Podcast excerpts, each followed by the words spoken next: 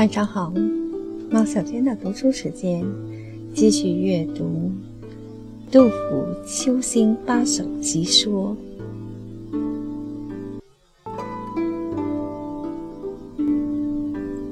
十五。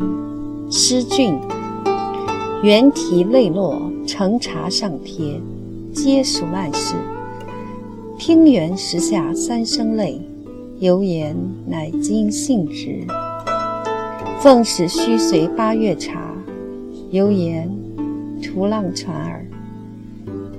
此用是点画法，须随为时未得放舟归。此机前从菊一联意也，使他人为之复矣。笔端变化，盖原才大法术。所谓长袖善无言。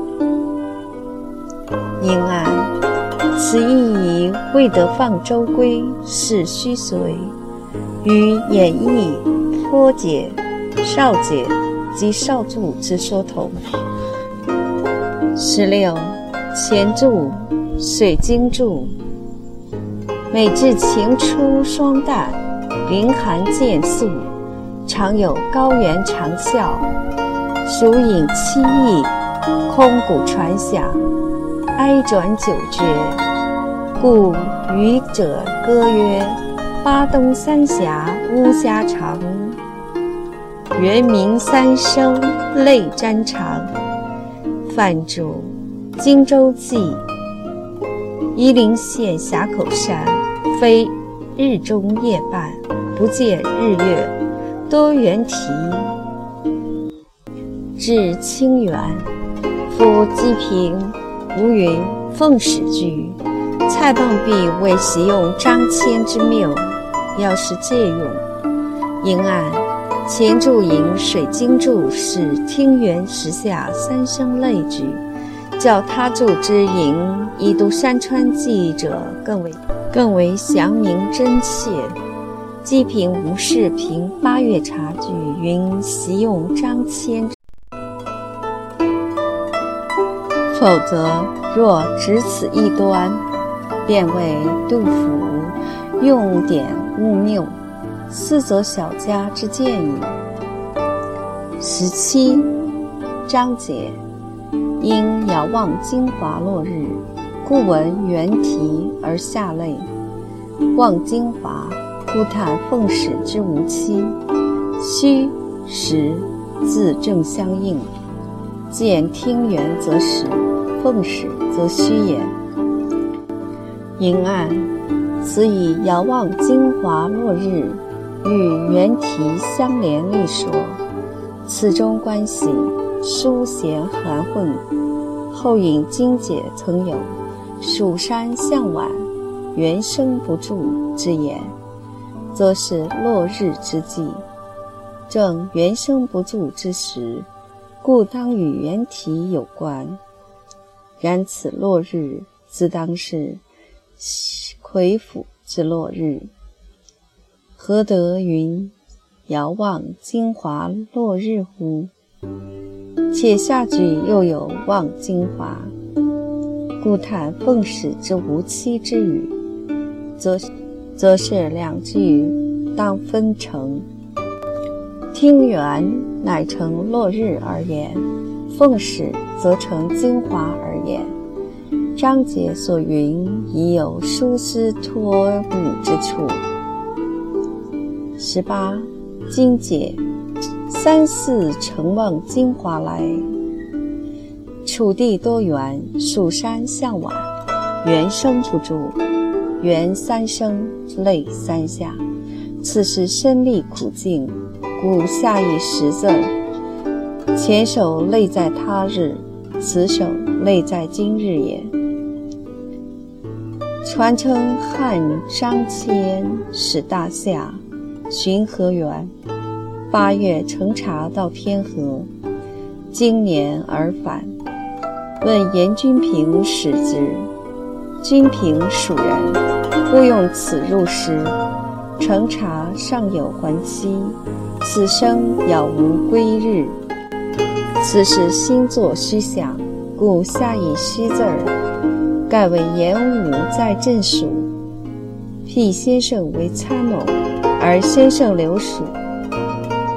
一年无足，而先生仍欲数月。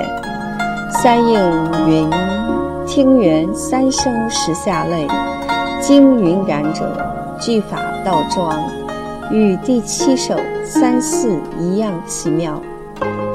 别批三成一句，四成二句，犹言魁府孤城，听猿下泪是实，而难斗精华，成茶可道是虚，真叫人无可奈何。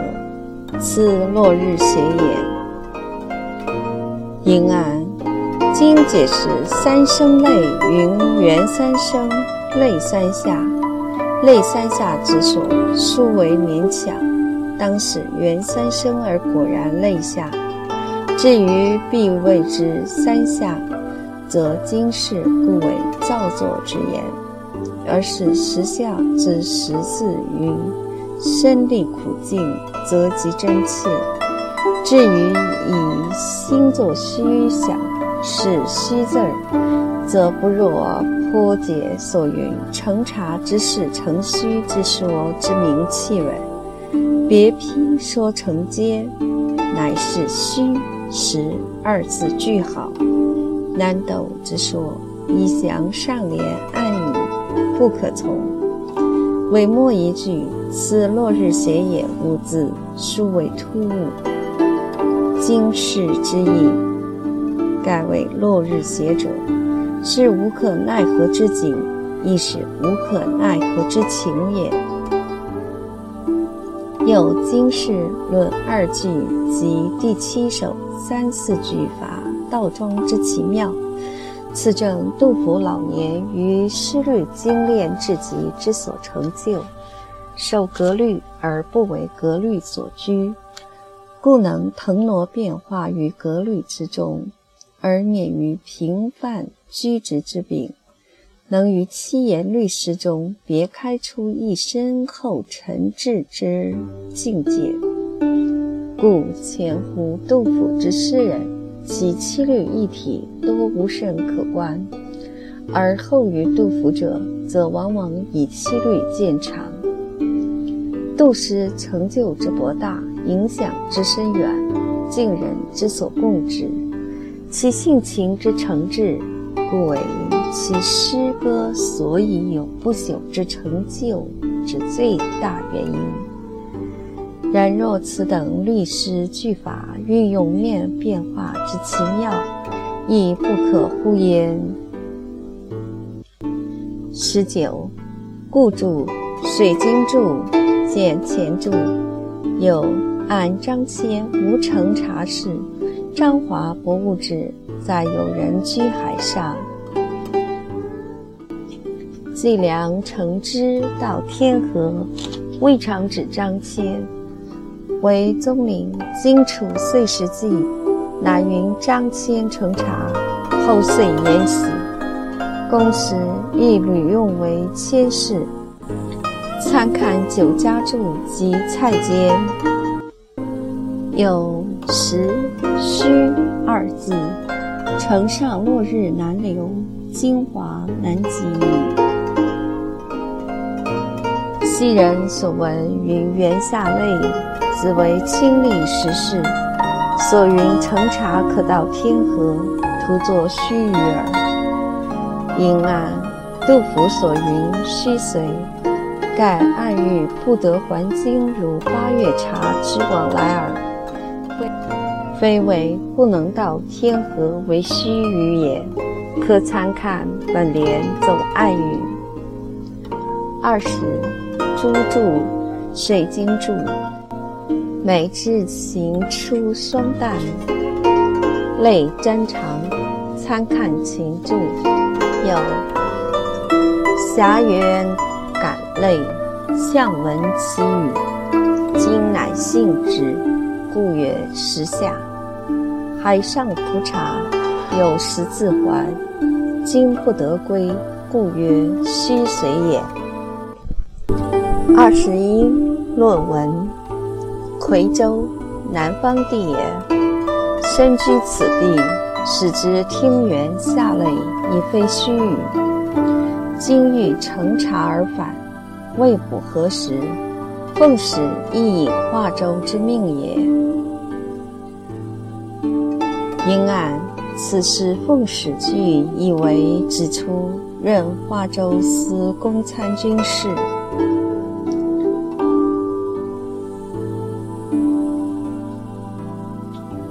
二十二则解，一都山川记见蔡坚，有孟弼曰：“按张华博物志，亦承袭而用之耳。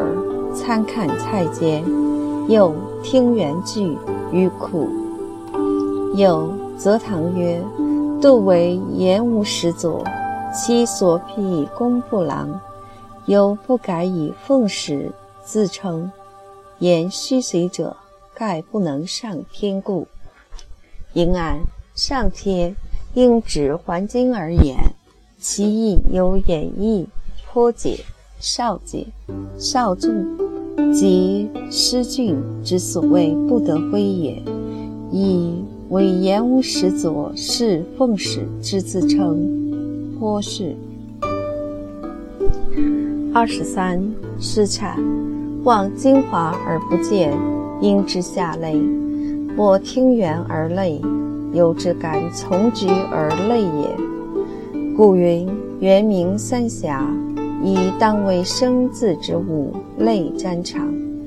今在巫峡闻之，信非虚语。望金华而不见，或者乘茶，我奉命出华，何不可乘茶返国也？欲云八月乘茶饭斗牛，今凭北斗四之，茫无实据。因按此意以奉使指出任华州时，与论文之说同。曰：奉命出华，而以虚随为不得乘茶返国。又云凭北斗思之者，盖就乘茶饭斗牛之典。一直呼应次句之“每一北斗望京华”也。然则“虚随”二字，岂不正当指不能反经而言乎？二十四，荟萃，水晶柱，参看前注。有博物志，参看蔡简。有听元挥泪，已非虚语。故曰时下，乘茶而返，未卜何时？故曰虚随。因按此时时下虚随二句极简而颇切当。二十五求助，浮亭诗，听园芳清秀，闻来始之川。有萧全诗。别有三生泪，沾肠尽不穷。有水晶柱，参看前注。有徐增注云：“本是听园三生石下泪，居于声律，故为石下三生泪。”有李明书，丁年奉使好守而归。有博物志，略同蔡坚。有。荆楚岁时记，略同蔡坚。有听园堕泪，声力始绝其真，故曰时下。孤舟长寂，犹似乘茶不返，故曰虚随。有精华不可见，独听原声而唱随茶，何胜凄楚？亦故扶枕闻家。卧不能寐，岂是月色于舟前耳？有晋安严武为节度使，公曾入幕参谋，故有奉使虚随句。八月茶，用严君平在蜀事，奉使参用张骞出使事。引用本没批，奉使局用小语。星汉非乘茶可上，八月茶言精华难返，有天下不可治也。因案求助以奉使之在延武幕下任参谋见校工部员外郎事，与则解之说同，而与论文及诗产之以奉使为出任华州司功参军者异。至于引徐增注云：“听原句乃居于声律而然，应亦亦为不然。盖以诗之神情气势言。若此句竟作听原三声时下类，则平铺直叙，缺乏感人之力；而听原时下三声类，则重在时下二字，是切切实实下类。下如何之类？”则人所传言，原名三生泪沾肠之类。以前是文人传言而已，今则我闻原三生而果然泪下，岂非时下文原三生之泪乎？是无论以情理言，以气势言，理当如此说，其但为声律所居而然也。梅批及庾信。哀江南赋序之言，所说即是。于是盖亦以星汉成茶，与南朝之远，如在天上，无路可通，与杜甫怀念精华之意正同。二十六，黄说，荆楚岁时记以成茶饭斗为张骞事，供承袭用之耳，参看蔡节。有听园下泪，奉使随茶，盖古语。今我烟留此地，听园下泪，盖实有之。若夫依北斗而望精华，尚不能至，则成茶饭斗非事实可入之。用虚实二字点化古事，比圆而失老。三四。五六称亏府精华两两分应，因案此以望精华尚不能至，使虚随与演绎脱解少解少注则解之说相近。二十七进解，朱云海上浮茶有时自缓，今不得归，故曰虚随。因案，此意以不得归，是虚随，与演绎颇解少解少注则解及黄说并同。二十八言志。然而除听断垣之声，不胜悲痛，而泪雨之既下矣。且我上到朝廷之官职，而漂流剑外。无分豪策利以报君恩，与须随张骞八月之服茶无异也。云案张骞并无八月乘茶之事，前在故主暗语已曾辨之，言志所说辞非而不当。二十九，通解。闻愚者听园三声下泪，一过巫峡，吾亦有泪以洒客路，果实是也。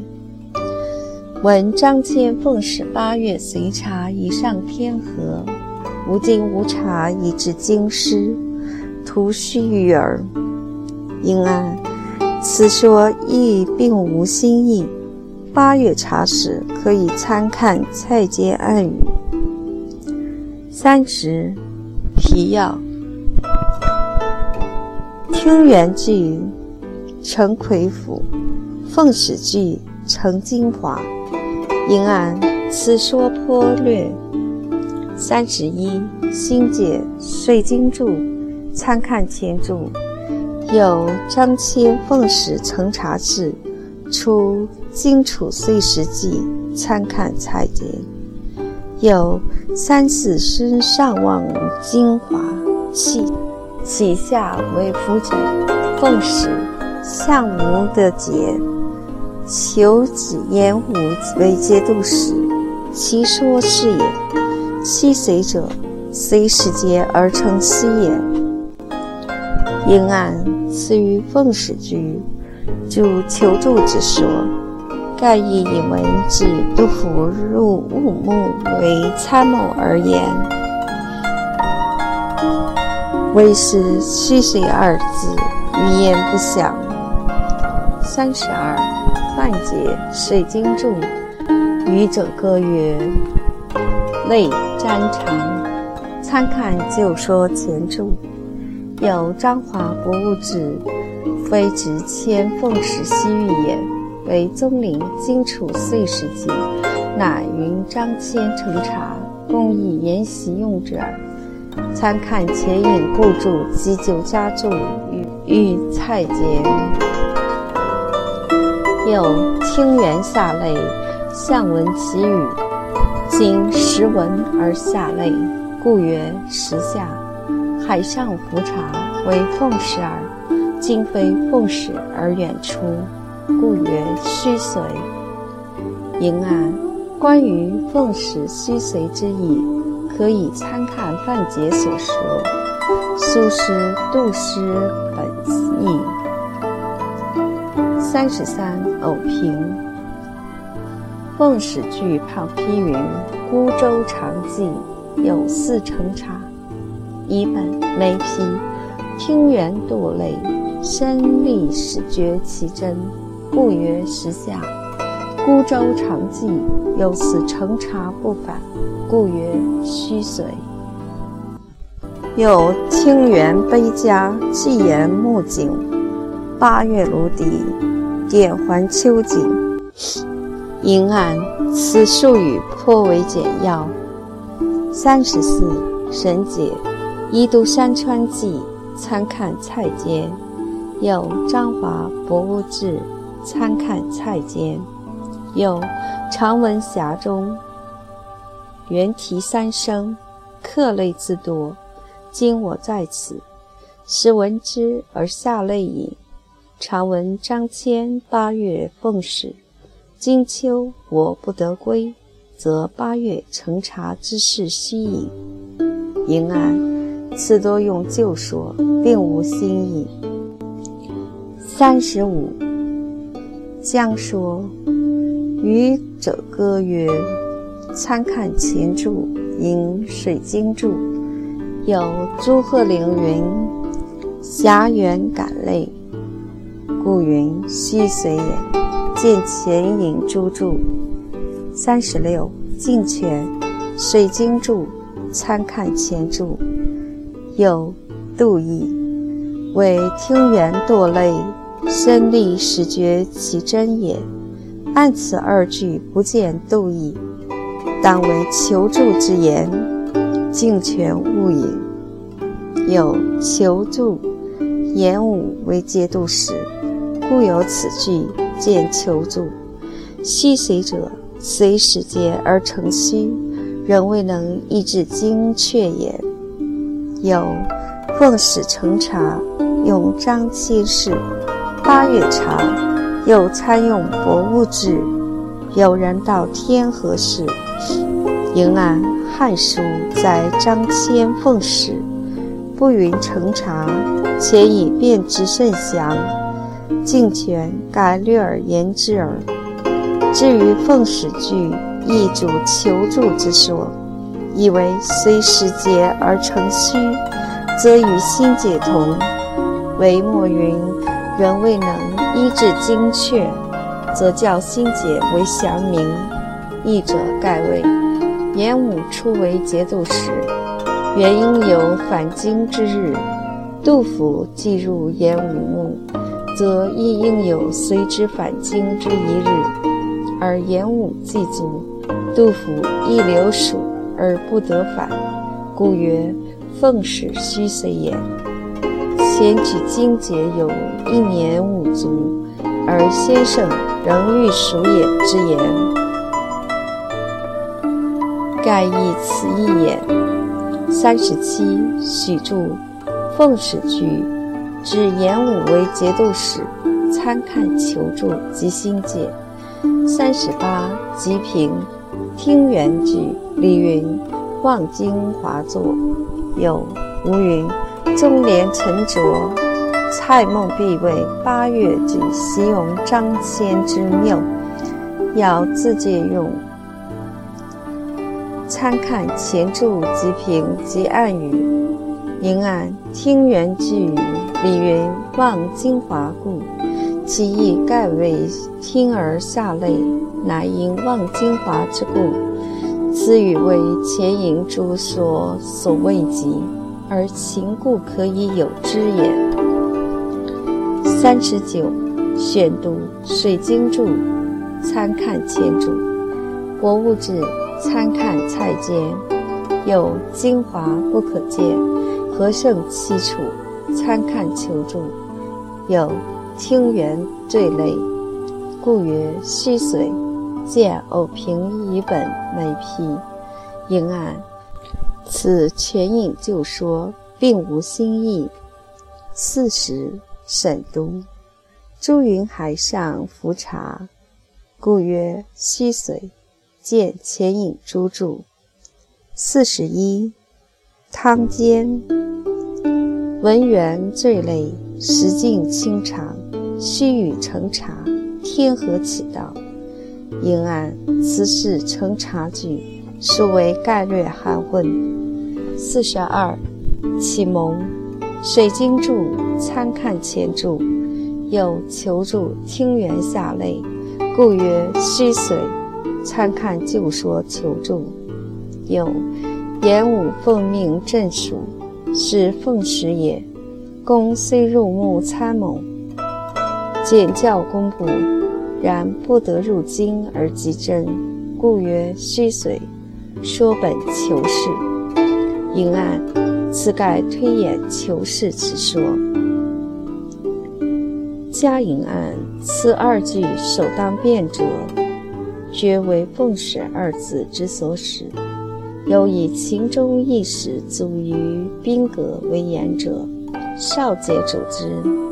有以为指出任华州司功参军者，论文及失产组织，又以为只在节度使演武幕下任参谋检校工部员外郎者，求助新解敬权许助及启蒙主义之。纵观三说，以一史为说者，最为不可信。该此句当为杜甫自慨之词，以之指一时，则迂远而无味，且一时亦不可称奉使也。至于杜甫之出任华州司功参军，乃在乾元元年，而秋兴八首，则为大历元年跻身夔州之所作。上至乾元元年，已有八年以上之久，时地均相隔已远。且杜甫自时已初为华州司功，亦不得言奉使，故以出任华州是奉使，其说亦有未安。至于已在演武幕下任参谋检校工部员外郎是奉使。其说实较为可据。改参谋原为节度使之幕僚，而检校工部员外郎，则为夹带之虚衔。检通典职官十七，及通考职官十八。演武之出任节度使，自可言奉使。杜甫为演武幕僚。盖自以为演武还朝，己身亦有随演武以还京之一日。然而大历之时，燕武卒一二年，杜甫则久积魁府而不得返，故曰奉使虚随。至于八月茶，则以时当秋日，瞻望北斗。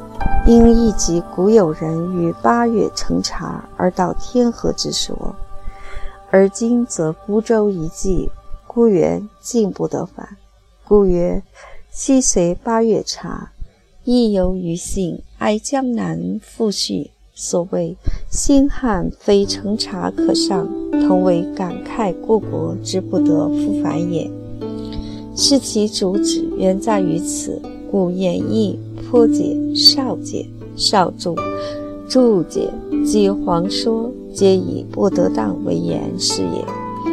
意见朱批以为虚水一句，但写八月水盛，无无成茶之事。而认为此句非杜甫自慨其不得归，将杜甫满腔悲愤全部抹杀。其说之无足取，显然可见。至于杜毅以授以省郎而逾期不处，是虚随，亦属于远，不切实情，以便之于前，自不负罪。至于以奉使与八月茶连用，则以古有张骞奉使穷河源之事，而后人多以之为不物质成茶至天河之说混为一谈。杜甫应以相习用之耳。奉使二字实指是轻轻一带。而其主旨则在以虚随八月茶，太不得还京也。至于奉使成茶具用典故之为借用，不可谓之谬误。即时下三生类之，句法倒装之妙，则前以分别数之矣。